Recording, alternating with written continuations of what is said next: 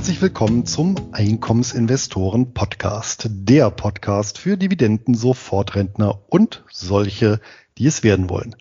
Mein Name ist Luis Pazos. Ich betreibe den Finanzblog nur Bares ist Wahres.de rund um das Thema Hochdividendenwerte und ausschüttungsstarke Geldanlagen. Auch von mir herzlich willkommen zu unserem Format. Mein Name ist Anton Gneupel und ich betreibe den YouTube-Kanal Devi Dividende, auf dem ich regelmäßig Videos für einkommensorientierte Anleger veröffentliche. Im heutigen Podcast möchten wir uns der sogenannten Fixed Income Strategie widmen und klären, welche Instrumente überhaupt zu diesem Ansatz gehören, wie sich die Strategie generell abgrenzen lässt und wie hier die Chancen und Risiken für Einkommensinvestoren aussehen. Des Weiteren reden wir darüber, ob und wie wir Fixed Income Anlagen in unseren Portfolios nutzen. Selbstverständlich wird auch die 29. EKIP Folge mit unseren beiden Hochdividendenwerten des Monats abgeschlossen. Doch bevor wir jetzt direkt ins Thema einsteigen, schildert Luis nochmal kurz das Angebot unseres Sponsors. Und das ist auch diesmal CapTrader, der Online-Broker mit Sitz in Düsseldorf und unsere persönliche Empfehlung für alle Einkommensinvestoren, denen ein kostenloses Depot, günstige Handelskonditionen und Zugang zu allen bedeutenden Weltbörsen wichtig ist. CapTrader bietet seinen Kunden durch die Anbindung an Interactive Brokers, eines der weltweit größten Brokerhäuser, die Möglichkeit, mehr als eine Million Wertpapiere an über 120 Börsenplätzen zu handeln. Selbstverständlich auch alle gängigen Fixed Income Produkte. Ein weiterer Pluspunkt sind die äußerst niedrigen Gebühren, vor allem für den Handel an den für Einkommensinvestoren interessanten Börsen in Australien, Kanada und den USA. So kostet eine Kleinorder an der New York Stock Exchange gerade einmal einen Cent pro Wertpapier beziehungsweise mindestens zwei US-Dollar. Kosten für die Verbuchung von Dividenden fallen ebenso wenig an wie laufende Depotgebühren. Damit können sich Anleger bei CapTrader selbst mit einer vergleichsweise niedrigen Einlage ein breit diversifiziertes Dividendenportfolio aufbauen. Aufgrund des Preis-Leistungs-Verhältnisses sind wir beide Kunde von CapTrader und nach wie vor mit dem hervorragenden Service und den zahlreichen Report-Funktionen sehr zufrieden. Direkt zur Konto- und Depoteröffnung geht es über ekip.captrader.com. Und damit gebe ich ab direkt zur Folge. Vielen Dank, Luis, für diesen Hinweis auf unseren Sponsor. Ja, hier im Podcast haben wir ja bereits wahrscheinlich hunderte Instrumente beziehungsweise Titel besprochen, mit denen sich regelmäßig Ausschüttungen generieren lassen über die Börse primär. Diese Instrumente lassen sich aber natürlich auch nach bestimmten Einkommensstrategien einteilen. Also die, also die Art und Weise, wie eine Anleihen Einnahmen generiert, die ist ja dann doch anders als bei einer Dividendenaktie. Und das ist wiederum anders äh, als bei außerbörslichen Krediten. Und ja, wir möchten uns heute mal im Speziellen nicht die äh, Dividendenstrategie als Einnahmequelle ansehen und auch nicht die Optionsstrategie, sondern eben dieses Mal die Fixed Income Strategie. Um die soll es heute gehen. Und äh, deswegen, um erstmal auch diesen sperrigen Begriff ein bisschen zu klären, äh, gehen wir doch vielleicht direkt mal zu den Definitionen, über die sich bei dieser Folge meines Wissens nach doch etwas unterscheiden. Das werden wir sehen. Ergänzend möchte ich natürlich noch hinzufügen, dass der Begriff Fixed Income in der angelsächsischen Welt äh, gang und gäbe ist. Anton, magst du mit deiner Definition anfangen? Sehr gerne. Und ich habe diesmal bei der Definition wirklich versucht, es auf das Wichtigste runterzubrechen, um auch ein bisschen die Vergleichbarkeit und äh, ja die Abgrenzung zu anderen Anlageklassen zu gewährleisten. Und meiner Meinung nach sind äh, Fixed Income Anlagen also Titel, die über einen nominalen Wert verfügen, also einen Wert, zu dem der Titel beispielsweise ausgegeben wurde oder zu dem der Titel äh, eben auch möglicherweise zurückgekauft wird, also einen Nominalwert. Und dazu kommt ein festgelegter Coupon. Und sowohl Nominalwert als auch Coupon sind in den Emissionsbedingungen des entsprechenden Papiers verbrieft. Was noch bei vielen Titeln, die der Fixed Income Strategie zuzuordnen sind, dazu kommt, das ist das sogenannte Rückkaufsdatum oder ein äh, Tilgungsdatum. Das muss aber nicht so sein. Also das ist bei vielen Titeln so. Es gibt bei vielen Titeln ein Rückkaufs- oder Rückzahlungsdatum, aber das ist eben nicht äh, verpflichtend nach meiner Definition. Und wenn man es jetzt in der Bedeutung runterbrechen würde, also was ist die Aussagekraft von meiner Definition? Also was, was, was bedeutet das dann in solche entsprechenden Anlagen zu investieren? Das bedeutet dann eben, dass die maximal pro Jahr erzielbaren nominalen Renditen bei Fixed Income Lagen, bei Fixed Income Anlagen im Vorhinein festgelegt sind. Also wenn ich einen Nominalwert habe und einen festgelegten Coupon, dann heißt das, dass ich maximal den Nominalwert zurückerhalten kann und maximal eben diesen Coupon erzielen kann. Und das ist eben ein fundamentaler Unterschied im Vergleich zu der Dividendenstrategie oder, oder äh, Lösungen über Kursgewinne, Ausschüttungen zu generieren oder im Vergleich zu Optionsstrategien. Das sind alles Ansätze, die eben nicht im Vorhinein gedeckelt sind, das ist eben hier bei Fixed Income Anlagen schon der Fall. Und das war es jetzt auch schon mit meiner halbwegs kompakten Definition. Ich bin gespannt auf deine, Luis. Ach, soweit sind wir da gar nicht auseinander. Aber ich meine, der Begriff äh, fixiertes Einkommen hat ja schon eine gewisse Aussagekraft und charakterisiert ja letztendlich die Anlageklasse oder das Anlagespektrum sehr gut. Ich bin so ein bisschen auf die Metaebene mit meiner Definition ausgewichen und habe dafür mal das deutsche Recht herangezogen, was ja bekannt ist für seine Präzision. Anton, ich weiß nicht, hat es Vorlesungen in Privatrecht? Ja, wir hatten äh, sowohl in der Oberstufe als auch äh, im Studium hatten wir uns einige Male das BGB angesehen. Sehr schön.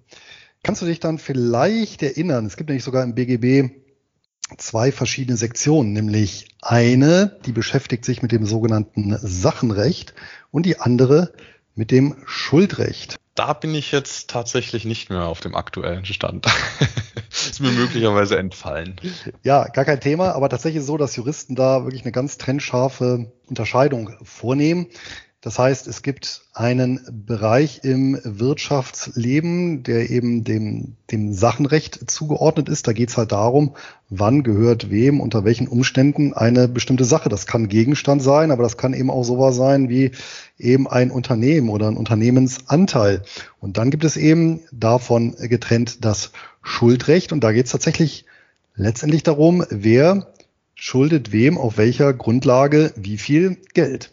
Ja, und tatsächlich ist die Unterscheidung für mich auf der einen Seite Fixed Income, das ist tatsächlich Anlagen, die eben diesem Bereich des Schuldrechts zuzuordnen sind und ja, letztendlich äh, Equity ja, sind dann beispielsweise Anlagen, die dem Sachenrecht zuzuordnen sind. Ja, dasselbe würde zum Beispiel auch bei Rohstoffen gelten.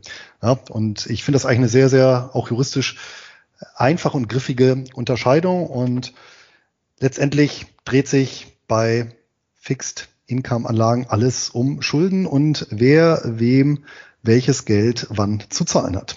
Ja, da haben wir uns jetzt ähm, nicht widersprochen. wir waren natürlich auch in etwas anderen Ebenen unterwegs. Und wenn wir schon beim Thema Schuld sind, dann darf natürlich ein Begriff nicht fehlen und das ist der Zins. Anton, was meinst du denn? Warum gibt es denn überhaupt Zinsen?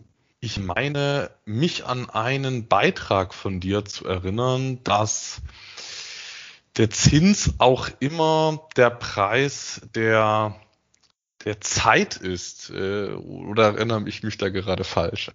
Nein, exakt richtig. Ja, häufig äh, wird ja der Zins als Preis des Geldes definiert. Ja, also wenn ich Geld irgendwo leihe, dann bezahle ich den Zins und dann ist halt der Zins der Preis des Geldes. Aber im Endeffekt ist es natürlich der Preis der Zeit. Ja, denn ähm, letztendlich ist der Zins ja Ausdruck für eine zeitliche Differenz. Und wenn ich einen Verzicht übe, in dem Fall eben an Geld, an Liquidität, das mir dann eben nicht zur Verfügung steht für alternative Verwendungsmöglichkeiten, ja, und meine Lebenszeit eben endlich ist, dann möchte ich eben genau dies ja, kompensiert bekommen. Zumindest ja, in einer, ja, sagen wir mal, weitgehend anonymisierten Gesellschaft beziehungsweise anonymisierten äh, Wirtschaftsbeziehungen, denn tatsächlich ist der Zins ja dann ein Phänomen von, von, von Hochkulturen. Ja, in beispielsweise Stammesgesellschaften gibt es ja weder Geld noch Kredit noch Zinsen. Äh, wer eben was brauchte, der hat eben was bekommen, muss dann auch nicht zurückgeben. Das ist ganz interessant, sich da auch mal rein zu vertiefen in äh, stammeswirtschaftliche Beziehungsgeflechte. Aber Fakt ist, jede Hochkultur ähm, kennt eben Kredit, kennt Schulden, äh, kennt Zinsen. Die ältesten Dokumente hier übrigens ähm, aus Mesopotamien, also Zweistromland, also heutiges äh, Irak, ja, ähm, wo es in Keilschrift alte Verträge gibt über eben Schulden, also quasi die frühesten Fixed Income Verträge hier noch in Stein gemeißelt.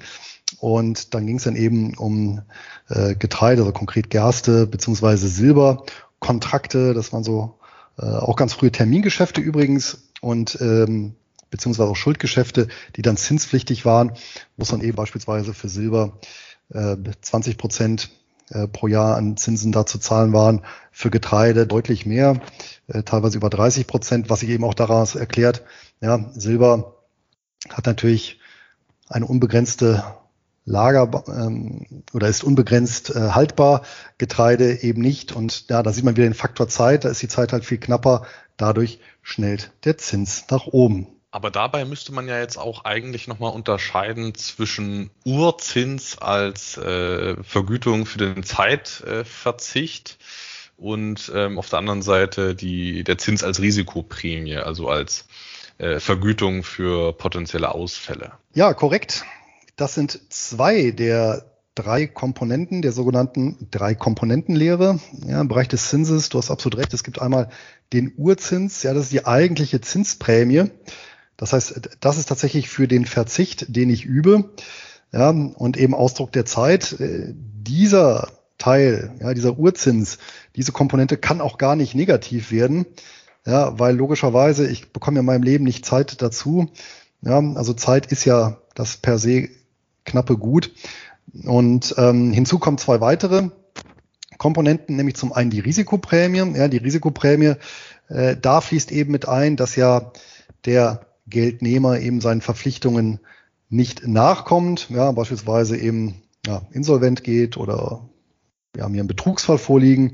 Und dann kann ich natürlich, wenn ich das Ganze professionell mache, aufgrund historischer Ausfallwahrscheinlichkeiten und dann nach Schuldnerkategorien typisiert, kommen wir sicherlich auch nochmal dazu, ja, das Ganze ähm, ja, so ermitteln, dass ich eben sagen kann, es gibt eben eine Risikoprämie, die auf den Zins dazukommt. Ja, äh, die kann natürlich auch in Sonderfällen durchaus negativ sein. Ähm, wenn ich zum Beispiel eben sage, äh, für größere Mengen an Liquidität, Sicherheit um jeden Preis und dann bin ich auch beispielsweise bei einer ja, AAA Staatsanleihe die zumindest ähm, der Theorie nach ausfallsicher ist, dann eben bereit, beispielsweise auch eine negative Risikoprämie dann in Kauf zu nehmen, wie es ja jetzt teilweise der Fall ist. Und das kann natürlich dann auch den Urzins überkompensieren.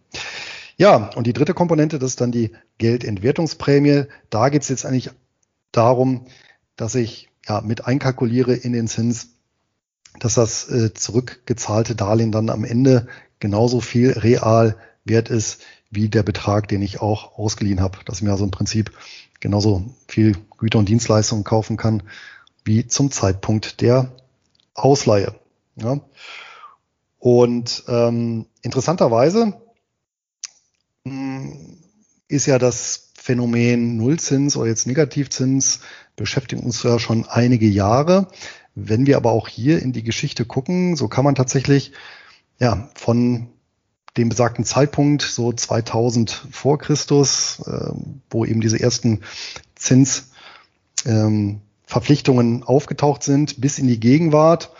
Ähm, zwar unter Zuckungen, aber da kann man eine Gerade tatsächlich reinlegen und dann stellen wir tatsächlich fest, dass wir im Prinzip seit 4000 Jahren in der Tendenz fallende Zinsen haben. Also das ist ein ganz klarer, ja, Historie oder eine ganz klare historische Tendenz.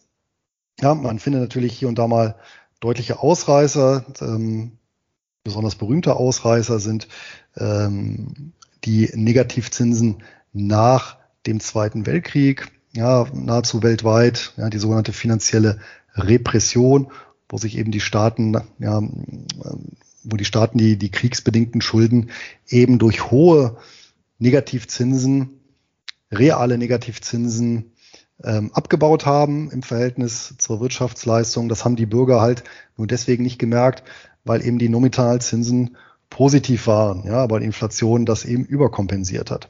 Ja, aber wie gesagt, dieser Tendenz, dieser Trend, diese Tendenz als gerade deutlich erkennbar und da kann man sich natürlich überlegen, naja, ähm, warum ist das so?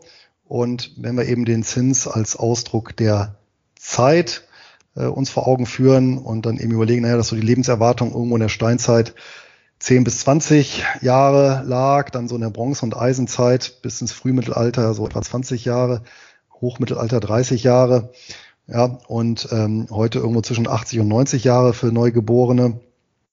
Ja, ähm, dann ist natürlich auch vollkommen klar, mit der mehr oder mit dem Mehr an Zeit, was uns zur Verfügung steht, ja, sinkt natürlich der Urzins, weil es uns leichter für uns ist, eben beispielsweise ein Jahr auf Liquidität zu verpflichten. Ja, das heißt, der Preis für diesen Verzicht, ja, wenn es eben nur ein Jahr ist von, sagen wir mal, Durchschnittslebenserwartung 82 Jahren, ist natürlich was anderes, als wenn eine durchschnittliche Lebenserwartung eben 30 Jahre beträgt. Und ich habe es leider nicht mehr gefunden, aber ein Autor hat äh, bezeichnet die Hebung der Kultur als eben verantwortlich für den Niedergang des Zinses. So, das war also ja, das aktuell sehr niedrige Zinsniveau, also Null- und Negativzins, äh, da spielen dann sicherlich die Zentralbanken mit rein, aber allgemein, dass der Zins halt deutlich niedriger ist als vor 100 Jahren und 500 Jahren, ja, lässt sich sicherlich darauf zurückführen, genau auf dieses Zeitphänomen. Vielen Dank, Luis, für diesen interessanten Exkurs zum Thema Zinsen. Ja, ähm, so ja, vielfältig das Thema Zinsen auch ist, genauso oder mindestens genauso vielfältig sind dann auch die entsprechend abgeleiteten Instrumente. Und ähm, ja, deswegen dachte ich, dekliniere ich die doch jetzt einfach mal nacheinander durch die Fixed Income Anlagen, die mir eingefallen sind. Und du kannst sie dann äh, gerne ergänzen oder korrigieren. Vielleicht habe ich ja auch hier was zusammengetragen, was dann doch nicht ähm, dem Fixed Income Begriff, wie wir ihn jetzt genannt haben, entspricht. Los geht es mit der ganz normalen Anleihe verschiedenster Emittenten, also einer Schuldverschreibung. Und ja, die kann natürlich börsennotiert sein, muss es aber nicht. Aber ja, die ganz normale Anleihe mit äh, festgelegtem Nominalwert, Rückzahlungsdatum und Coupon, das ist eins der gängigsten Fixed Income Instrumente überhaupt und war ja auch jahrzehntelang das Mittel der Wahl für Einkommensinvestoren. Geht heute teilweise auch noch dort äh, vernünftige Renditen zu erzielen, aber insbesondere im Euroraum sind da die Möglichkeiten mittlerweile sehr begrenzt. Interessanter wird es dann schon bei, äh, zumindest was die nominal erzielbaren Rendite, Renditen angeht, äh, bei den Titeln, die ich jetzt besprechen möchte. Und zwar sind das beispielsweise Nachranganleihen, also Anleihen, die im Insolvenzfall nach den normalen Anleihegläubigern dann äh, ja, bedient werden. Also sie sind weniger ausfallsicher, erhalten dafür natürlich dann auch eine höhere Risikoprämie. Dazu kommen aber auch Hybridanleihen. Das sind Anleihen mit ewiger oder extrem langer Laufzeit, wie beispielsweise 100 Jahre. Also das geht dann schon, also da sind wir tief im Mezzanine-Kapital bei solchen Beteiligungen, die äh, ja quasi ewig laufen. Was aber auch zum Fixed Income Bereich gehört, sind Zero Coupon Bonds, also Nullzinsanleihen. Die erhalten zwar nicht direkt Zinszahlungen, sondern da ist der Coupon die Differenz aus aus äh, Emissionspreis der Anleihen und Rückkaufspreis der Anleihen. Also eine fünfjährige Anleihe kann beispielsweise mit ähm, 90 US-Dollar emittiert werden und wird dann zu 100 Dollar zurückgekauft. Die Differenz ist dann der Coupon für die, äh, für die, äh, für die Gläubiger. Auch zum Fixed Income Bereich gehören Pflichtwandelanleihen äh, beziehungsweise Coco-Bonds auch genannt. Etwas spannender, weil man es vielleicht intuitiv nicht äh, bei Fixed Income einordnen würde, sind die Preferred Shares. Auch diese sind Finanzierungsinstrumente, die, obwohl sie in der Bilanz als Eigenkapital geführt werden, dem Fixed Income Bereich zuzuschlagen sind und auch äh, und das sowohl die kumulativ äh, verzinsten als auch die nicht kumulativen, also ob hier die äh, Dividenden einfach so ausgesetzt werden können, die Fixdividenden einfach so ausgesetzt werden können, ohne, ohne Nachholung oder äh, mit Nachholung der ausgesetzten Fixdividenden. Das äh, spielt da keine Rolle. Also durch den, durch den äh, Nominalwert, durch den Coupon sind das einfach ja, Fixed Income Instrumente trotz Eigenkapitalposition äh, in der Bilanz. Etwas spezieller, aber auch Fixed Income sind äh, Kredite aller Art, ob es jetzt Unternehmenskredite sind, ob es Immobilienkredite sind, ob es ja verschiedenste äh, Ausformungen von Krediten sind, Privatkredite. Und damit kommen wir jetzt auch eigentlich schon zum zur äh, in meiner List, äh, zur in meiner Liste letzten Position zu den Asset-Backed Securities und das sind ähm, ja durch Kreditpools besicherte Wertpapiere beziehungsweise Forderungs, Kreditforderungsbesicherte Wertpapiere. Ähm, das kann man sich so vorstellen, dass äh, Banken ja ähm, diverse Kredite vergeben, beispielsweise für Immobilien. Die Bank muss sich ja aber irgendwie auch refinanzieren. Also die hat ja nicht unendlich viel Geld auf dem Konto rumliegen, was sie verleihen kann, sondern die muss sich refinanzieren. Und eine Möglichkeit der Refinanzierung ist es, diese Kreditforderungen beispielsweise ähm, für Immobilienkredite, die kann man bündeln in Wertpapieren in einer Asset-Backed Security. Und die kann man dann an Investoren verkaufen. Die Investoren erhalten dann ihre Zinsen und haben Anspruch auf, auf den äh, Tilgungswert. Und die Bank, die verdient dann an der Differenz zwischen den Konditionen, die sie selbst einnimmt von den Kreditnehmern und den ähm, ja, äh, Konditionen, zu denen sie die Asset-Backed Security dann invest an Investoren verkauft. Und ja, das, äh, das sind Asset-Backed Securities, darunter fallen die äh, berühmt-berüchtigten Mortgage-Backed Securities, also Hypotheken, besicherte Wertpapiere, aber auch so Spezialfälle wie CLOs, also Collateralized Loan Obligations oder auch CDOs, Collateralized Debt Obligations. Aber das sind schon dann sehr äh, spezielle, strukturierte Finanzprodukte, die aber alle noch zum Fixed Income Bereich zählen. Und jetzt, Luis, bin ich gespannt, ob du äh, Ergänzungen hast oder ja, vielleicht auch äh, Korrekturen vornehmen möchtest. Das war schon sehr umfangreich. Vielleicht noch eine Ergänzung zu der ewigen Anleihe, weil ich das auch notiert hatte.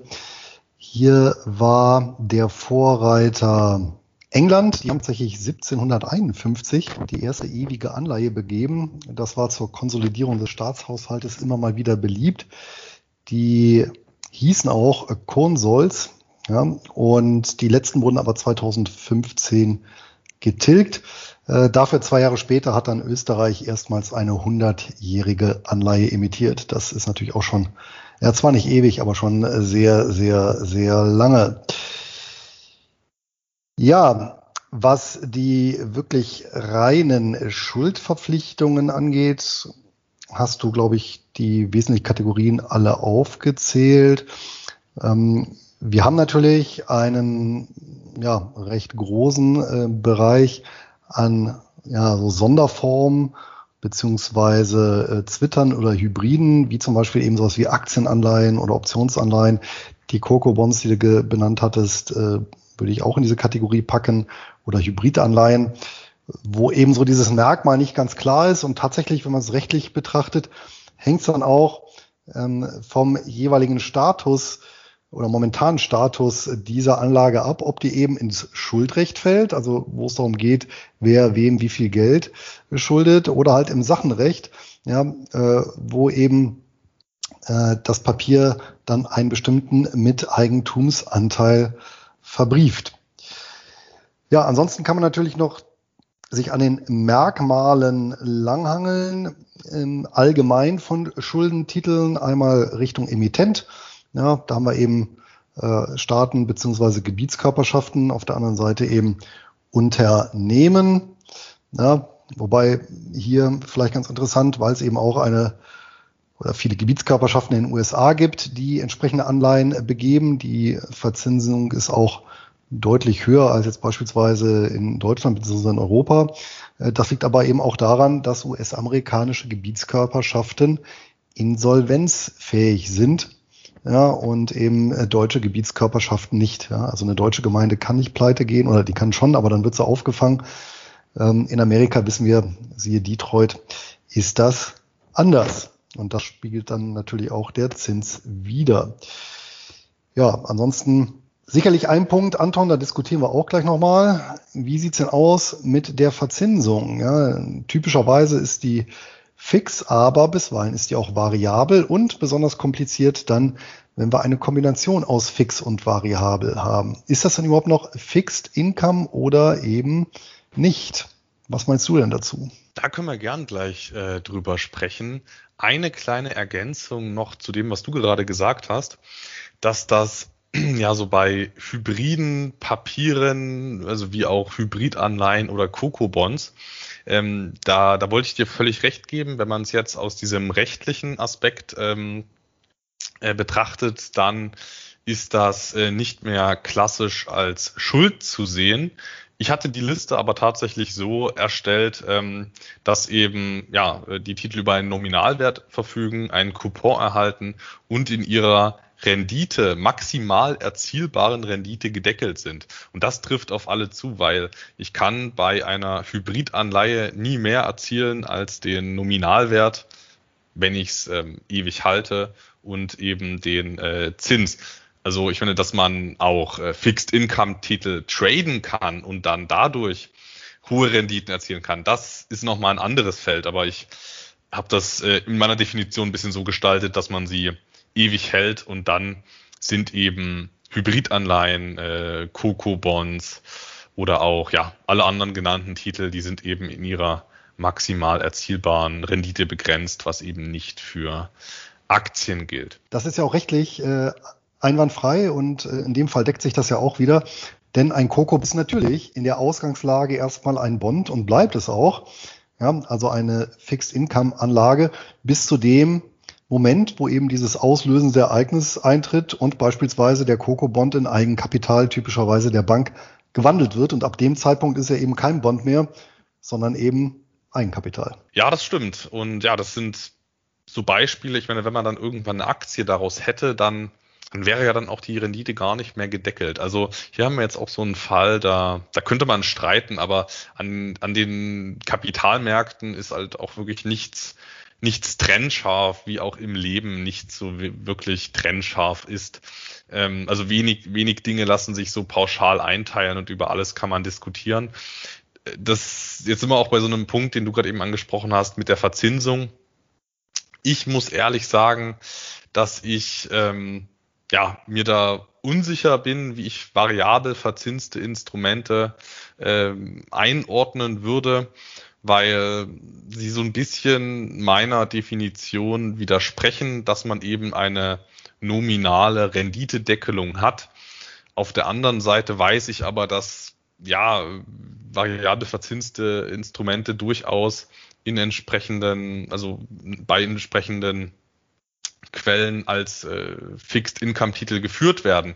Also das ist so ein Punkt, da kann man diskutieren. Wie handhabst du das? Ich nehme an, auch aus deiner, dass du da auch deine äh, rechtliche Sicht anwendest.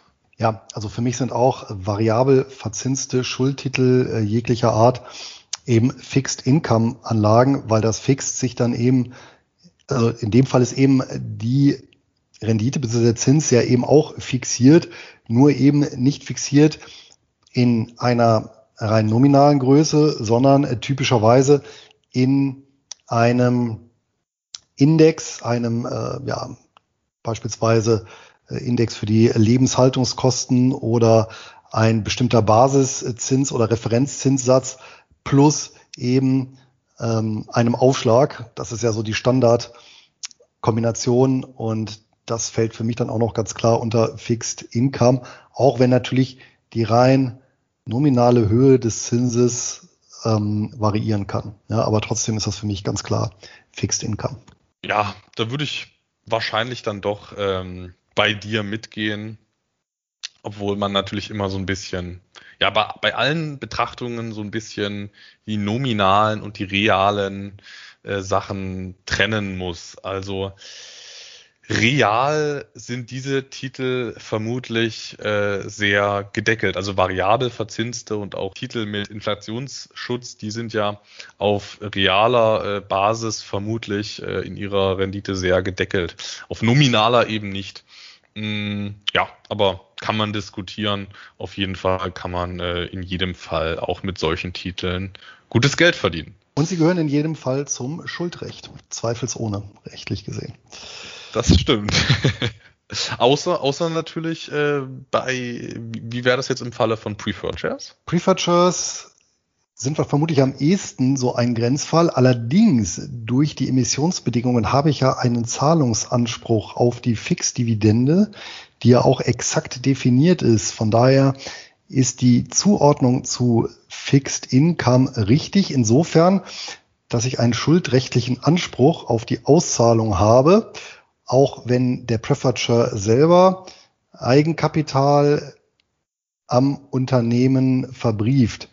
Was jetzt zum Beispiel auch dann zum Tragen käme, wenn beispielsweise das Unternehmen aufgelöst würde, ja, oder äh, im Rahmen, ähm, wo es auch auch eine Relevanz äh, hat, vom Beispiel von der Insolvenz, die in Eigenverwaltung durchgeführt wird und da natürlich dann regelmäßig die Preferature-Inhaber als Eigenkapitalinhaber ähm, in der Regel äh, deutlich besser aus der Nummer rauskommen als eben Inhaber von Schuldtiteln. Okay, alles klar. Ähm, wollen wir dann jetzt auch mal, sag ich mal, die Beteiligungen nennen, die wir nicht unter Fixed Income äh, zählen würden? Ja, auf jeden Fall, denn äh, das trägt ja auch zur Klarheit mit bei, deutlich zu machen, was eben nicht unter das Beuteschema fällt. Ja, äh, zu Fixed Income gehört nicht, äh, gehören nicht Aktien und auch auch nicht Aktien, auch wenn die eine ewig lange schöne Dividendenhistorie haben. Also auch keine Dividendenaristokraten zählen äh, zu Fixed Income.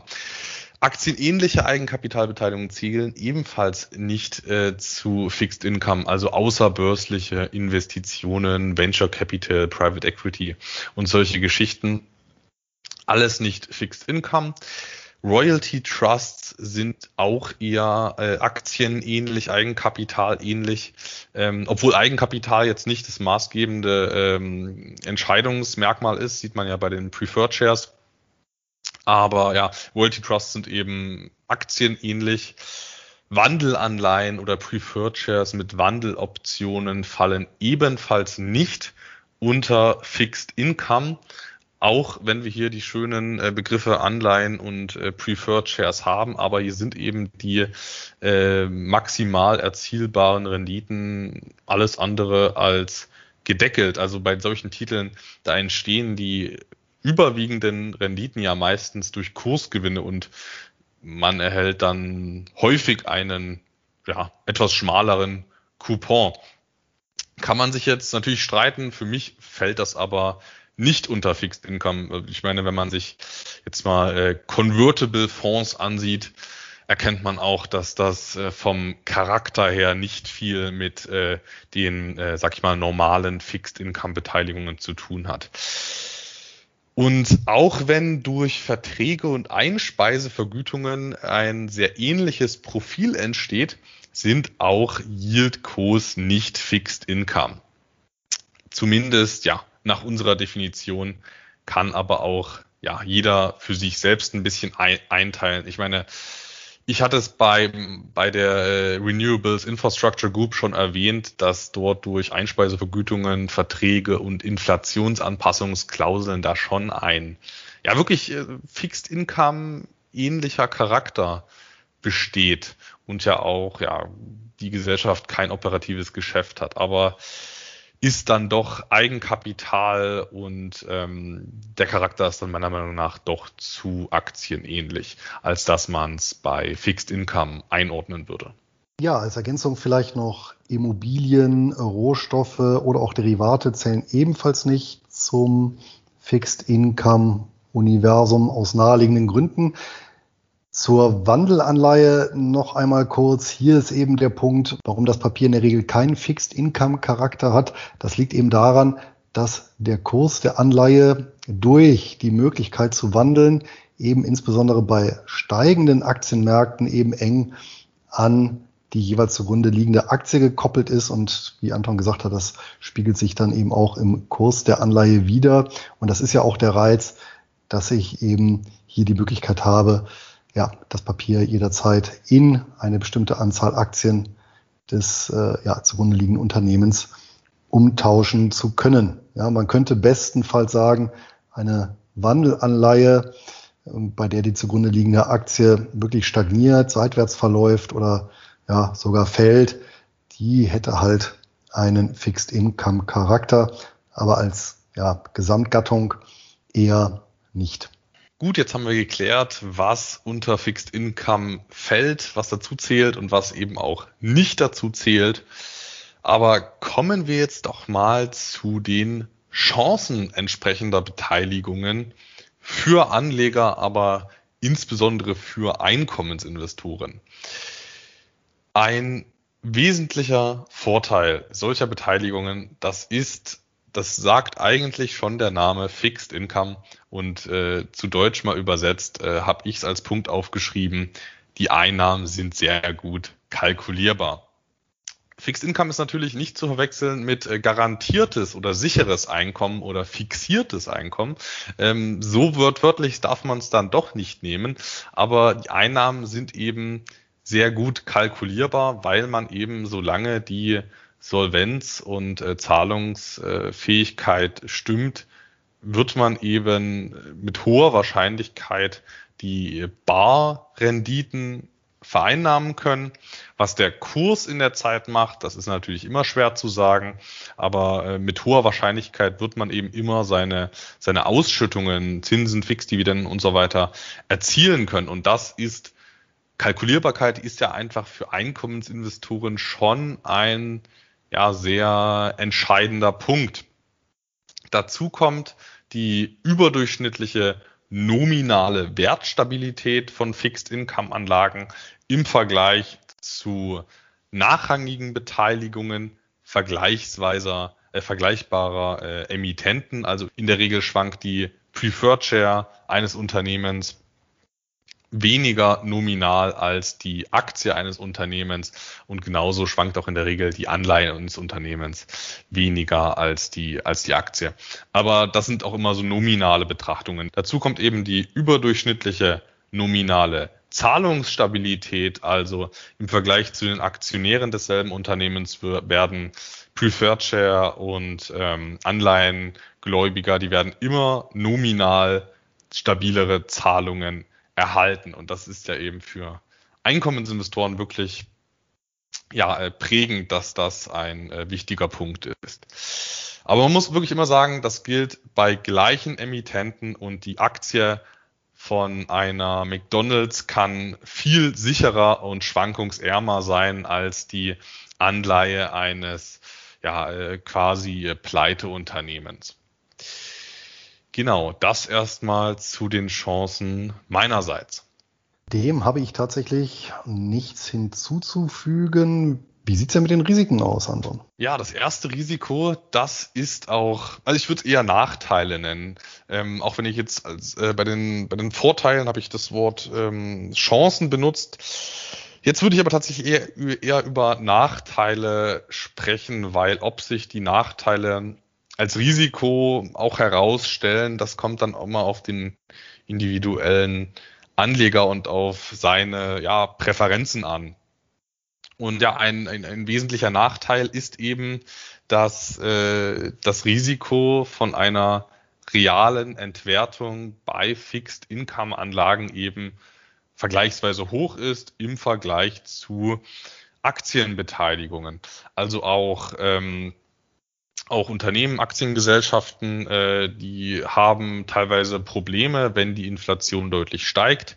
Die haben aber immer die Möglichkeit, einen Teil der Inflation über ja, ähm, Preisweitergaben, also ja, über durch Produktpreiserhöhungen und so weiter haben sie immer eine Möglichkeit, einen Teil der Inflation auszugleichen und im selben, im selben Zuge dann auch äh, Kurse und Dividenden steigen zu lassen. Das haben wir eben bei Fixed Income Beteiligungen nicht. Wir haben eine hohe nominale Stabilität, eine überdurchschnittliche nominale Stabilität bei Zahlungen und Kursen, aber eben äh, real haben wir ähm, ja äh, Probleme, wenn es zu Inflation äh, ja, kommen sollte. Und das ist für mich bei meinem relativ langen Anlagehorizont schon echt ein großes, ein sehr großer Punkt. Ähm, wenn man jetzt, sag ich mal, den Ruhestand dann doch etwas äh, näher vor sich sieht, dann wird das vielleicht, dann wird dieser Punkt ähm, vielleicht etwas weniger relevant und deswegen, deswegen ja, spreche ich halt eher so von potenziellen Nachteilen, aber nicht generell von Risiko, weil für den einen Anleger reicht es eben, wenn, wenn nominal der Wert gleich bleibt. Ich schaue halt dann doch immer auf, auf die reale Entwicklung nach Inflation. Und das gebe ich beispielsweise auch in meinem in meinem Mitgliederbereich, wenn ich da eine äh, Performance-Auswertung mache, dann äh, gebe ich dazu auch immer die entsprechende Inflation im Euroraum an, damit ich mich äh, ja mit dem mit dem realen mit der realen Wertentwicklung da halt äh, sehe und nicht einfach nur irgendeine nominale Zahl hat, die aber ja keinen ja immer vergleichbaren Gegenwert hat. Also ich äh, schaue schon immer gerne auf den Inflationsausgleich, der hier nicht optimal ist. Da hast du absolut recht. Die Achillesferse der Fixed Income Anlagen ist tatsächlich eben die Werthaltigkeit. Und man könnte tatsächlich sagen, eine Art politisches oder Zentralbankrisiko. Und gerade in der deutschen Geschichte wissen wir ja, ja, ist die Bevölkerung allein im 20. Jahrhundert zweimal ja, de facto komplett rasiert worden. Und ja, das Ganze wirkt sich dann natürlich ja, massiv auf die Rendite aus, sodass wir sagen können, wir haben halt hier wirklich seltene Ereignisse, die aber dann durchaus in der Lage sind, ähm, so eine Fixed Income Investition weitgehend aufzuzehren. Ja, und mh, ein, ein weiteres historisches Szenario waren beispielsweise die 70er Jahre. Die waren übrigens auch für Aktien sehr schlecht. Real haben hier die gängigen Indizes die Hälfte eingebüßt, aber natürlich auch für diejenigen, die langlaufende ja, äh, Fixed Income Anlagen hatten, war diese Phase der nach oben schnellenden Inflationsraten in den 1970er Jahren in der ja in allen westlichen Industrienationen natürlich ein Rendite-Killer und wer dann eben ja in dieser Dekade verkaufen musste ja, ähm, oder halt äh, halten musste und die Inflationsraten eben nicht ausgeglichen bekommen hat, weil eben der Zins ja noch zu normalen Zeiten vereinbart wurde. Der hat natürlich heftige reale Verluste auf seine Anlage hinnehmen müssen. Ich hatte es ja vorhin schon einmal erwähnt, die sogenannte finanzielle Repression. Ja, ähm, das wurde zumindest damit übertüncht, dass wirklich das eine Ära war, wo der Wohlstand deutlich gestiegen ist und vielleicht, man hat auch so ein bisschen so eine Geld- bzw. Wohlstandsillusion dadurch, dass eben die nominale Rendite ja doch weiterhin positiv war und man ja nicht ganz so ehrlich äh, wie heutzutage mit, mit harten äh, Negativzinsen äh, gemerkt hat, wie man Jahr für Jahr was verloren hat. Gut, das war jetzt eigentlich auch schon der, ja, wirklich die Achillesferse der Fixed Income Anlagen, wie du es so schön gesagt hast.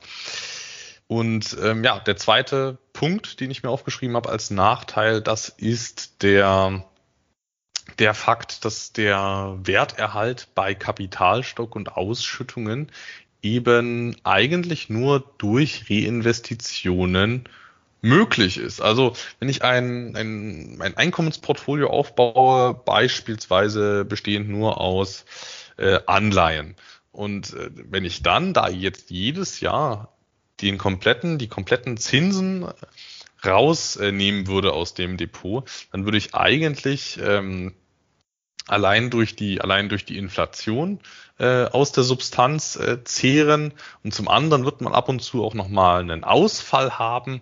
Also da würde man auch äh, direkt aus der Substanz zehren. Und von daher äh, bedarf es bei Fixed Income Anlagen, wenn man da real einen ja, stabilen Kapitalstock und real stabile Ausstellungen haben möchte, dann bedarf es da schon einer gewissen Planung und Durchsicht des Ganzen.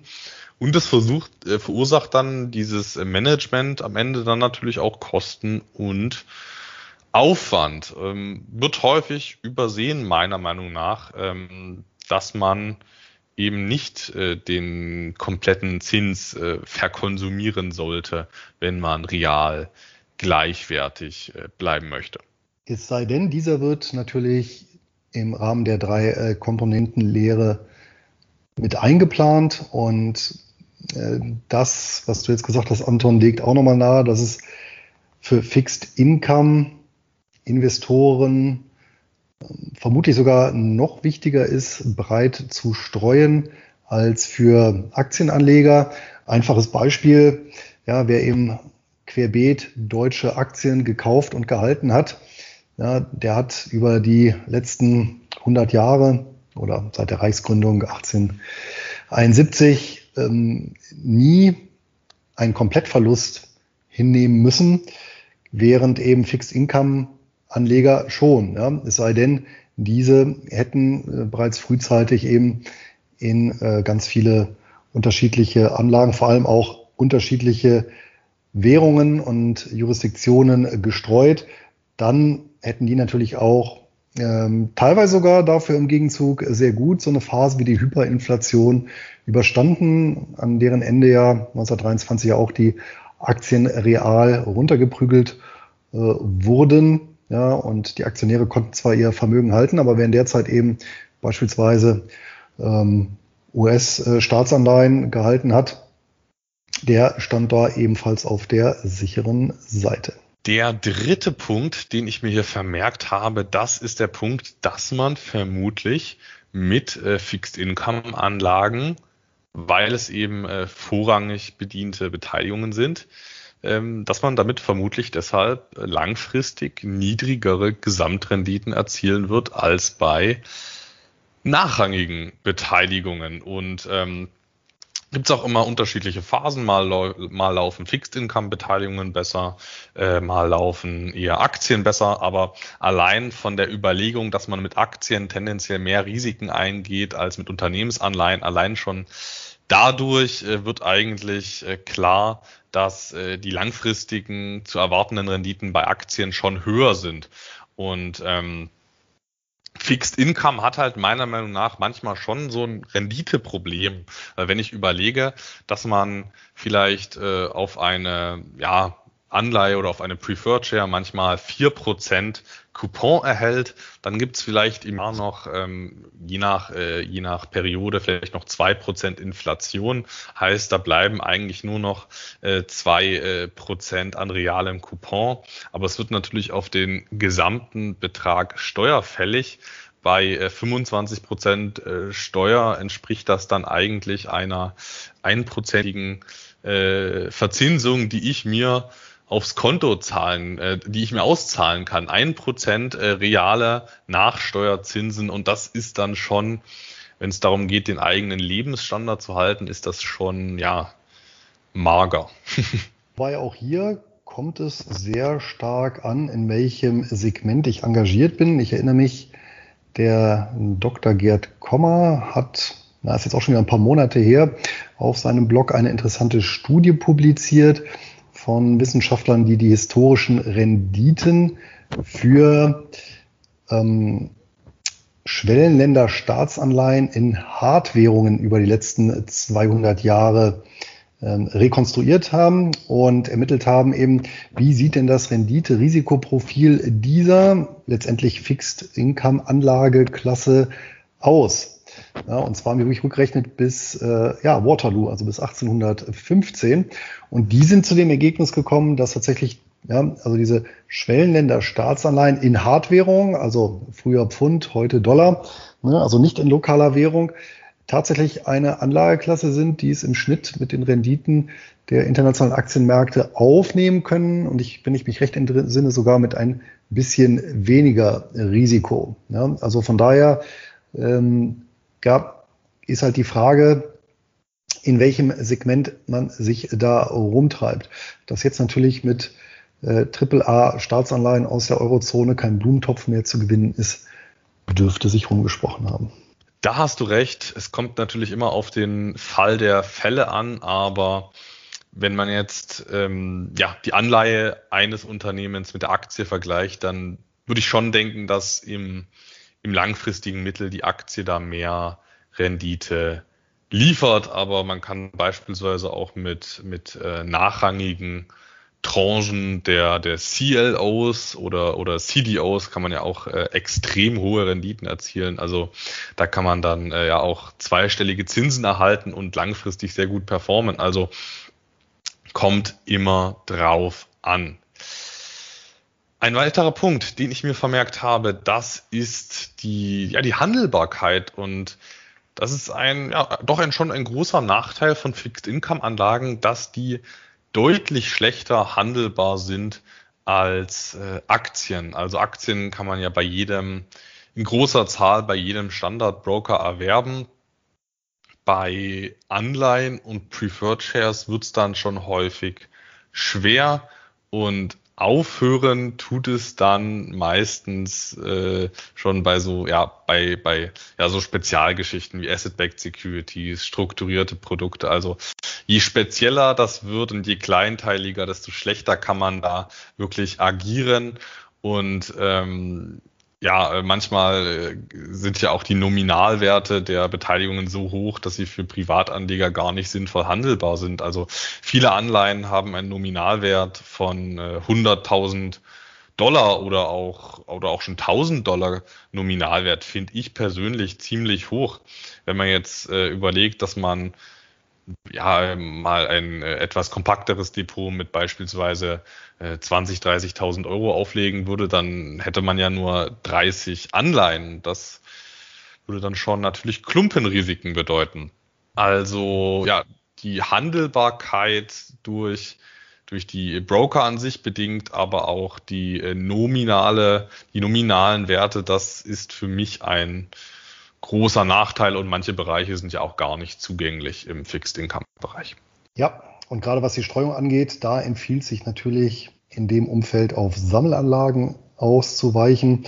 Noch kurz zu den börsennotierten Anleihen. Ich habe mal versucht herauszufinden, ähm, was für eine Kapitalisierung dort global vorherrscht. Da muss ich allerdings ein paar Jahre zurückgehen, bis ins Jahr 2015. Da habe ich komplette Daten gefunden. Und zwar ähm, Ende 2015 waren weltweit 48.000 Aktien mit einer Marktkapitalisierung von 69 Billionen US-Dollar notiert und denen standen gegenüber 200.000 Anleihen mit einer Kapitalisierung von 149 Billionen US-Dollar. Also hier auch hier der Anleihen- oder Fixed-Income-Markt deutlich größer als der Aktienmarkt und auch volkswirtschaftlich sehr bedeutsam. Ja, nichtsdestotrotz, ja, gerade im Bereich der Anleihen viele Titel äh, schwierig oder nicht zu erwerben, hohe Nominalwerte, ähm, geht ja auch teilweise rauf bis äh, 100.000 Dollar und mehr. In den USA gibt es daher auch die traditionelle Unterscheidung zwischen Institutional Bonds und Baby Bonds. Also die Baby Bonds, die kleinen Anleihen mit einer mit einem Nominalwert von typischerweise 25 US-Dollar. Und zum Schluss habe ich noch einen Nachteil, der aber meiner Meinung nach gar nicht so wirklich ein großer Nachteil ist. Und das ist das, ähm, also er wird von vielen als Nachteil empfunden. Habe ich auch schon einige Kommentare dazu gehabt. Da muss ich aber sagen, äh, das ist mir dann doch zu unausgewogen, die Argumentation. Und zwar wird von vielen behauptet, dass Fixed-Income-Anlagen so fürchterlich zinssensitiv wären und alle anderen Beteiligungen, äh, Aktien beispielsweise, die wären, die wären ja so quasi fast sicher vor, vor Zinsveränderungen. Und da muss ich sagen, ja, äh, Fixed-Income-Beteiligungen, die reagieren teilweise sehr empfindlich auf äh, Zinssenkungen oder Anhebungen. Das hat dann natürlich auch äh, Auswirkungen auf den Kurs. Da hattest du ja auch noch was Kleines mitgebracht, Luis.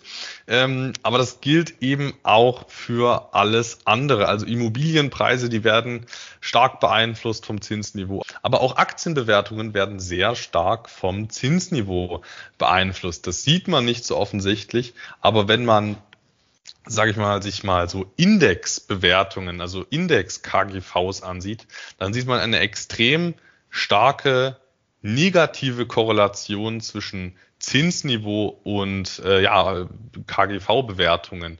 Also je höher die Zinsen, desto mehr sinken die Bewertungen und je niedriger die Zinsen, desto mehr äh, steigen die äh, KGVs in den Indizes. Und ähm, ja, das haben wir ja auch im letzten Jahr gesehen. Das war einer der Treiber im letzten Jahr, was die äh, Depotrenditen angeht. Das sind, äh, was wir jetzt in den Depots sehen, das sind eben nicht nur so schöne Renditen, weil wir so gut investiert haben, sondern das ist eben auch zu, ich habe es mal beim S&P 500 nachgesehen, zu so 10, 15, vielleicht auch 20 Prozent sind das eben Bewertungsunterschiede, die wir da jetzt im Depot als Rendite sehen. Man muss aber auch einfach sagen, diese äh, Bewertungsunterschiede, die schmelzen auch wieder ab, wenn sich das Zinsniveau verändert und das äh, hat man historisch gesehen, ähm, als äh, 2019 die Zinspolitik sich verändert hat in den USA. Da ging es dann mit den Aktien wieder deutlich bergauf. Also da hat man eine hohe Korrelation und von daher kann ich dieser äh, Argumentation, dass äh, Fixed-Income-Anlagen so zinsempfindlich wären, ja nur bedingt folgen, weil es eigentlich für uns keine, kein, ja, allein, das ist eigentlich kein Alleinstellungsmerkmal.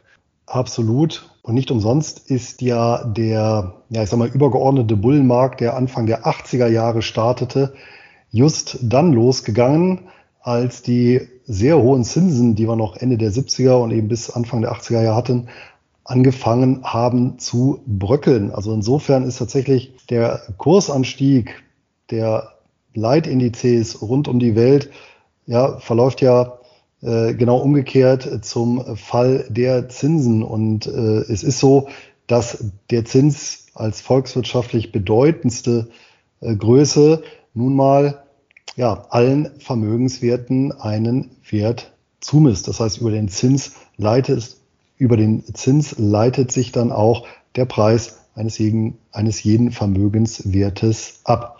Noch kurz zum Zinsänderungsrisiko bei Fixed Income Anlagen. Das lässt sich nämlich über eine Faustformel ermitteln. Und zwar lautet die, steigen die Zinsen um x Prozent fällt der Kurs einer Fixed Income Anlage mit einer Restlaufzeit von y Jahren um x mal y Prozent und umgekehrt.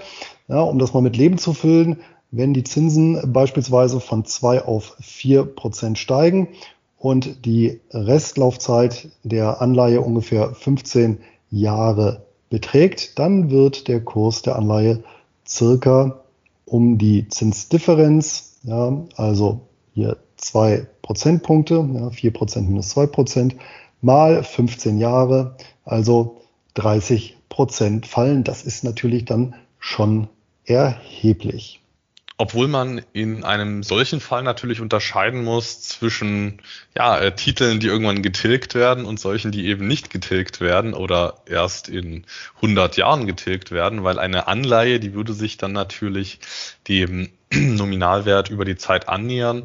Eine Preferred Share, die kann durchaus dann auf äh, niedrigem Niveau ähm, theoretisch ewig verharren. Ähm, ja, wie realistisch das jetzt in naher Zukunft ist, sei mal dahingestellt. Aber lass uns jetzt mal zu unserer persönlichen Handhabung des Ganzen übergehen. Ich weiß ja, du bist investiert, äh, Luis, aber du ähm, ja, kannst es bestimmt noch mal etwas genauer ausführen, äh, ja, wie und in welchem Umfang du entsprechende Instrumente gewichtest. Ja, das ist ja allgemein bekannt, mache ich auch keinen Hehl, nicht zuletzt aufgrund des Alters, dass ich hier die Vorteile von Fixed Income Anlagen schätze und hier eben die Prefatures aufgrund der Tatsache, dass hier die Renditen eben noch nicht so versaut sind, was sicherlich auch damit zusammenhängt, dass diese Papiere nicht zentralbankfähig sind und insbesondere im institutionellen Bereich eine wichtige Rolle spielen. Ähm, zudem eben gelten sie rechtlich als Eigenkapital. Und in Summe äh, finde ich die Papiere auch bei einer breiten Streuung interessanter tatsächlich als Anleihen. Und das macht dann schon einen erheblichen Teil meines Portfolios aus. Und ähm, mein Ziel wird es dann auch irgendwann sein. Und das wird dann auch im Prinzip das finale Ziel sein, was sich dann lebenslang ähm, aufrechterhalten lassen wird, irgendwo so eine 50-50-Aufteilung zu haben. Inflationäre Ängste habe ich in dem Fall keine, was ähm, auch daran liegt, dass ich die Preferred äh, gut nutzen kann, eben als Basis eines Optionsportfolios und somit hier nochmal die Möglichkeit habe, äh, Zusatzrenditen äh, zu erwirtschaften und gegebenenfalls dann auch mal anziehende Inflationsraten auszugleichen. Wobei ähm, auch die Hochinflationsphase der 1970er Jahre hat übrigens nicht dazu geführt, dass Preferred Shares dann von Investoren links liegen äh, gelassen wurden. Im Gegenteil, äh, die, das Emissionsvolumen in dem Bereich hat dann sogar zugenommen und natürlich äh, dort, wo sehr viele institutionelle Investoren sich treiben, die verspüren wenig Neigung, sich eben rasieren zu lassen und haben auch entsprechende Gegenmaßnahmen ergriffen, sodass tatsächlich auch Preferred Share Inhaber ähm, relativ gut durch die Inflationsphase der ähm, 1970er Jahre durchgekommen sind. Aber ich vermute mal, bei deinem Zeithorizont spielen Fixed Income Anlagen eher eine untergeordnete Rolle, oder? Ja, da hast du recht. Und eigentlich machen wir beides ja, ja, so wie man sich's ja vorstellen würde, ganz nach der alten Regel.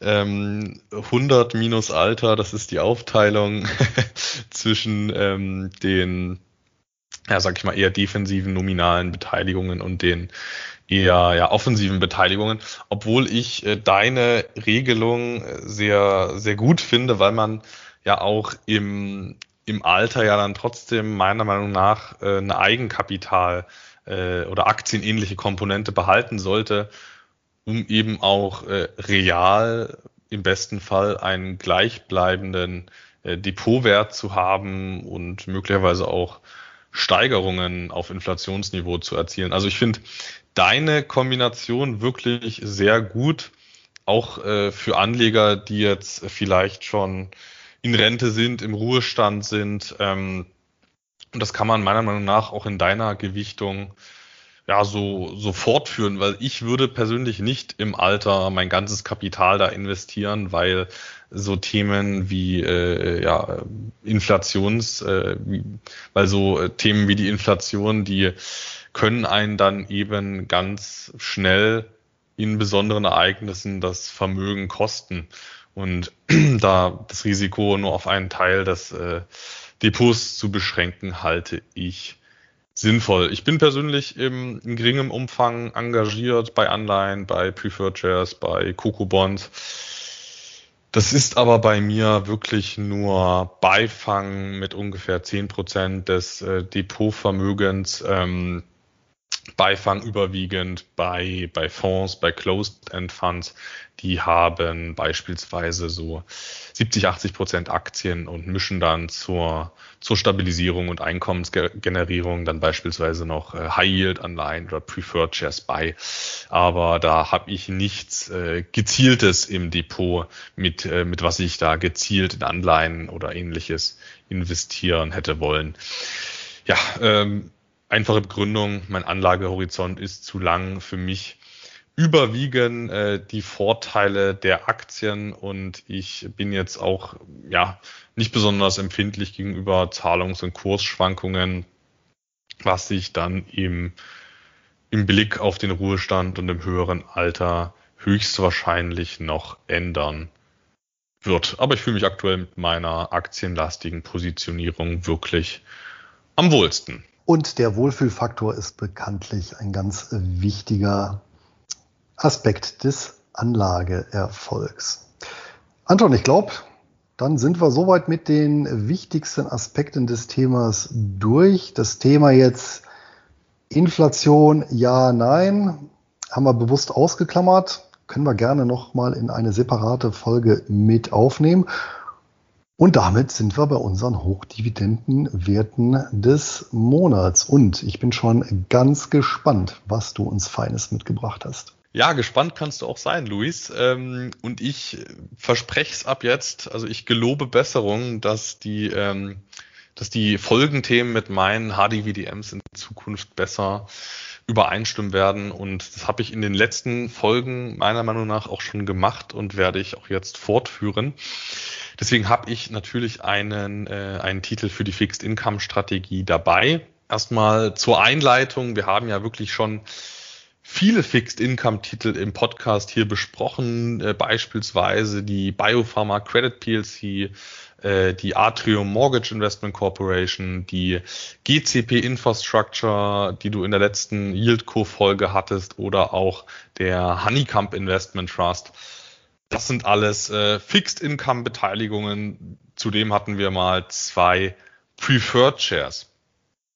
In keinem Fall hatten wir aber einen Fixed Income Titel für den australischen Markt und das möchte ich heute nachholen. Eine Unterkategorie im Bereich Fixed Income ist der Private Debt-Markt, in dem auch die Business Development Companies überwiegend aktiv sind, also der, der Markt für außerbörsliche Unternehmens äh. In den USA dominieren da die BDCs.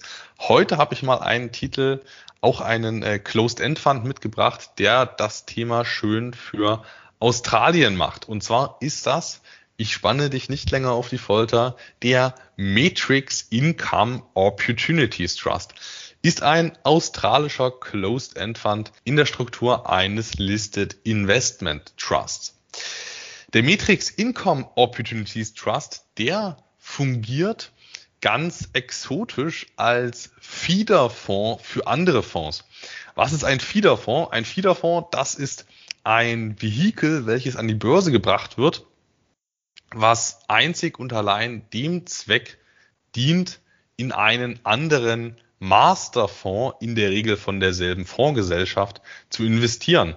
In dem Fall hat man hier eben den Matrix Income Opportunities Trust als börsennotiertes Vehikel zum Kapital einsammeln und auf der anderen Seite hat man eben private Matrix Fonds, die dann in Kredite investieren oder beziehungsweise die dann die Rechte an äh, Kreditforderungen und so weiter halten. In diesem Fall investieren die sogenannten Masterfonds überwiegend in hochverzinste Unternehmenskredite.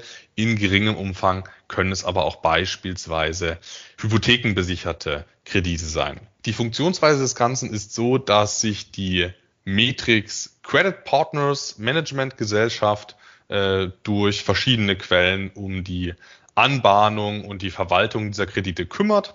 Die ganzen Rechte werden aber eben in Masterfonds ausgegliedert und die ja, Feederfonds, die profitieren von dem Ganzen. Und der Matrix Income Opportunities Trust hat dadurch keinerlei operative Geschäfte oder operative Tätigkeiten, wie es dann bei BDCs, zumindest bei intern gemanagten BDCs, dann doch der Fall ist, dass da ein operatives Geschäft mit Anbahnung und so weiter besteht. Die Zielausschüttungsrendite des äh, Fonds liegt bei diesen Investitionen in Unternehmenskredite bei sieben Prozent pro Jahr bei einem angestrebten Total Return von acht bis zehn Prozent pro Jahr. Und in beiden Fällen sind die Renditeziele nach Kosten, also Ausschüttungsrenditeziel von sieben Prozent und Zielgesamtrendite von acht bis zehn Prozent. Ich persönlich würde diesen Titel als Sammelanlage einordnen aufgrund meiner Sammelanlagendefinition. Das entspricht dem eigentlich sehr gut. Und ähm, ja, gegründet wurde der Trust im Jahr 2019 und mit Domizil in Australien.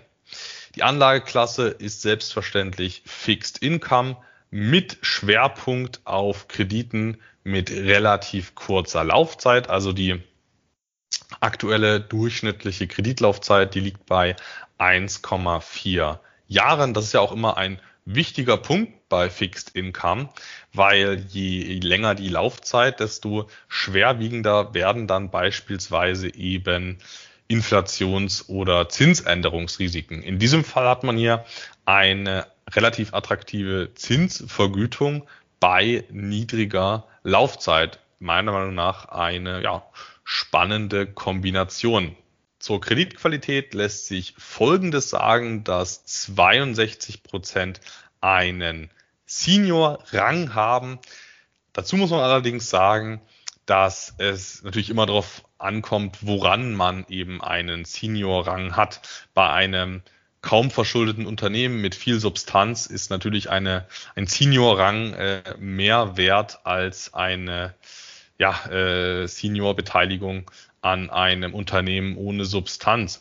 Also ja, also da kommt es wirklich drauf an und man sollte solche, solche äh, Zahlenangaben auch nicht überbewerten. Im Zweifelsfall kann ein Fonds, der nur äh, einen geringen Teil an Senior-Rang, Anleihen oder Krediten hat, kann im, im Einzelfall möglicherweise sogar defensiver aufgestellt sein. Aktuell befinden sich im Masterfonds beziehungsweise indirekt hier auch im äh, Feederfonds 96 Positionen und die Besonderheit ist natürlich hier diese, dieses äh, Fondskonstrukt. Das Bruttovermögen des Trusts ist ja meiner Meinung nach relativ hoch mit 666,7 Millionen australischen Dollar bei einem Börsenwert von 677 Millionen australischen Dollar. Und ähm, da der Titel nicht mit Fremdkapital operiert, haben wir es deshalb hier mit einer leichten Überbewertung zu tun. Also der Fonds wird mit einem 1,54-prozentigen Agio gehandelt. Meiner Meinung nach könnte man hier investieren. Ich persönlich würde immer auf eine faire oder auf eine Unterbewertung warten, aber bewertungstechnisch äh, könnte man das Ganze hier schon machen, aber trotz des äh, speziellen Segments ist es wirklich ein relativ hoch äh, kapitalisierter Fonds. Die Gesamtkostenquote in diesem äh, Feeder Master Fonds Konstrukt liegt bei akzeptablen 1,38 Prozent. Insbesondere wenn man es jetzt mit anderen Private Debt Fonds vergleicht oder auch mit BDCs vergleicht, ähm, ist das ein akzeptabler Wert. Also da gibt's günstigere, aber da gibt's auch deutlich teurere. und in Anbetracht des, äh, der Zielgesamtrendite von bis zu zehn Prozent nach Kosten finde ich das Ganze vertretbar. Besonders schön ist die Ausschüttungsfrequenz bei dem Titel, die ist monatlich und das bei einer starken Dynamik bei den Zahlungen. Also wenn mal die Ergebnisse gut waren, wird mehr ausgezahlt und wenn die Ergebnisse mal schlechter waren, etwas weniger. Mir persönlich gefällt das sehr gut, zumindest deutlich besser, als wenn man hier einen Fonds hat, der mein Geld dort zurücklegt, um das Einkommen zu glätten oder im schlimmsten Fall auch noch aus der Substanz zahlt. Also da habe ich lieber hier einen Wert, wo ich hier transparent die Ertragskraft sehen kann. Die Barrendite bzw. Ausschüttungsrendite beträgt aktuell 6,43 Prozent, meiner Meinung nach attraktiv und das bei einer Ausschüttungsquote von unter 100 Prozent, in dem Fall gut 96 Prozent. Gesteigert werden konnten die Ausschüttungen nicht, was ja auch relativ Fixed Income typisch ist und die Verschuldungsquote, wie bereits erwähnt, bei 0 Prozent. Die Kursentwicklung war gar nicht mal so stabil, wenn man jetzt äh, überlegt, dass der NAV im Shutdown-Crash äh, um keinen Prozentpunkt gefallen ist. Aber auch hier sehen wir in der Kursentwicklung ein stabiles Bild.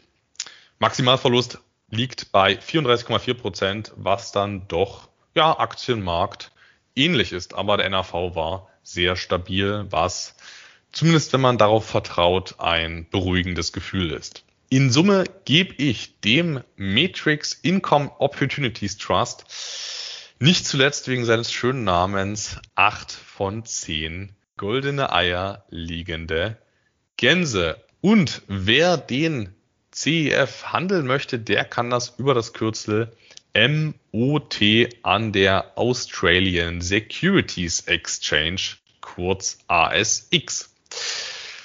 Und jetzt zu dir, Luis. Ich bin ganz gespannt, äh, ob du einen Fixed Income Titel mitgebracht hast und welcher das gegebenenfalls ist. Aber sicher bleibe ich der Tradition treu und warte mit ja, einem kontextbezogenen Wertpapier auf. Ich freue mich ja auch, dass äh, du auch jetzt dazu gefunden hast. Ja, Anton, wir springen auf einen anderen Kontinent, in dem Fall auf den amerikanischen an die New York Stock Exchange und dort ist unter dem Kürzel RSF der beziehungsweise die River North Specialty Finance Corporation notiert. Im Prinzip handelt es sich um eine ähnlich positionierte Organisation, wie du sie für Australien vorgestellt hast. Auch äh, River North ist ein Closed-End Fund, der wiederum in ein Portfolio aus Fixed Income Anlagen investiert ist, wobei auch hier so ein Stück weit dieses Fund of Fund ähm, Konzept greift. Denn, wie wir gleich sehen werden, ein Großteil der Anlagen ist tatsächlich in institutionelle Fonds und Trusts, also an solche Anlagen, an die Anleger gar nicht kommen. Kürzel hatte ich erwähnt, aufgelegt wurde der Closed End Fund im Jahr 2016. Allerdings ist er deutlich kleiner als das australische Pendant mit ähm, aktuell 144 Millionen US-Dollar verwalteten Mitteln. Der Marktpreis liegt bei etwa 19,60 Dollar. Der NAV ähm, pro Anteil bei gut 20 ähm, Dollar, macht also so etwa ein Prozent Discount. Ja, so, also spielt jetzt nicht so die Riesenrolle. Ja, wie ist das Portfolio, das Beteiligungsportfolio strukturiert? Also Fixed Income ist klar, wobei auch hier ähm, analog äh, zu dem von dir vorgestellten Titel äh, letztendlich hochverzinsliche Anlagen den Schwerpunkt bilden. Also aktuell werden ähm, 31 ähm, Prozent in ja, Investment Company Debt äh, investiert. Das heißt also hier wirklich in ja, Schuldverschreibungen von ähm, Kapitalanlagegesellschaften, weitere 26 Prozent in Small Business Loans, also für ja, kleine und mittlere Unternehmen entsprechende Ausleihungen. Ähm, 17 Prozent, hier ist eine kleine Ausnahme vom Fixed Income Konzept. Das geht nämlich in sogenannte Business Development Companies und andere Closed-End Funds. Das heißt, hier äh, ist der Fonds zumindest ein bisschen im Equity-Bereich äh, positioniert, eben in ähm, Beteiligungsgesellschaften und andere Anlagefonds. Ja, ähm, weitere 13 Prozent sind investiert in sogenannte SPACs, also genau Zweckgesellschaften, die eben für äh, Finanzierungsoperationen gegründet sind. Und dann haben wir noch 6 Prozent in ähm, die heute schon mehrfach besprochenen Asset-Back Securities, also ähm, besicherte Darlehen. Ja, und die restlichen 8 Prozent, die dann noch fehlen, sind Liquidität. Wie gesagt, ähm, außerhalb der Liquidität und der Equity-Beteiligung handelt es sich im Wesentlichen um ähm, Investitionen über institutionelle Trusts und Fonds, an die eben äh, privat oder an denen sich Privatanleger nicht direkt beteiligen können. Ja, aktuell wird ausgeschüttet monatlich und zwar 0,1523 US-Dollar. Das macht beim aktuellen Kurs eine Ausschüttungsrendite von 9,2 Prozent. Ähm, ausgeschüttet wird übrigens deutlich weniger als äh, 100 Prozent. Also momentan scheint es denen tatsächlich ganz gut zu gehen. Also gemeint waren 100 Prozent der zur Verfügung, des zur Verfügung stehenden Cash Flows. Man muss auch sagen, das ist ja auch relativ sympathisch für äh, River North, dass das Auszahlungsmanagement durchaus dynamisch ist. 2019 haben die angefangen, ähm, monatlich auszuschütten, dann bis Juli 2020 die Ausschüttung konstant bei 0,18 US-Dollar je Anteil. Ähm, das Ganze gehalten und dann im Zuge des Shutdown-Crashs ähm, mäßig reduziert, muss man sagen, auf 0,145 3 US-Dollar und dann wieder zum 01.01.2021 erhöht. Also hier wirklich mit Augenmaß herangegangen.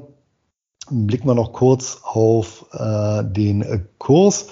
Der bewegte sich tatsächlich jahrelang bis zum März 2020 in dem recht engen Band zwischen 18 und 20 US-Dollar. Ähm, Tiefpunkt März 2020 dann bei 14,71 US-Dollar, ähm, was auch nahelegt, dieser Closed-End Fund ist kein Tagesgeldersatz, ja, und jetzt liegt der Kurs halt wieder so bei 1960, hat sich also wieder berappelt. Um, ähm, und ja, ich hoffe mal, dass die Konstanz dann weiter so getragen wird.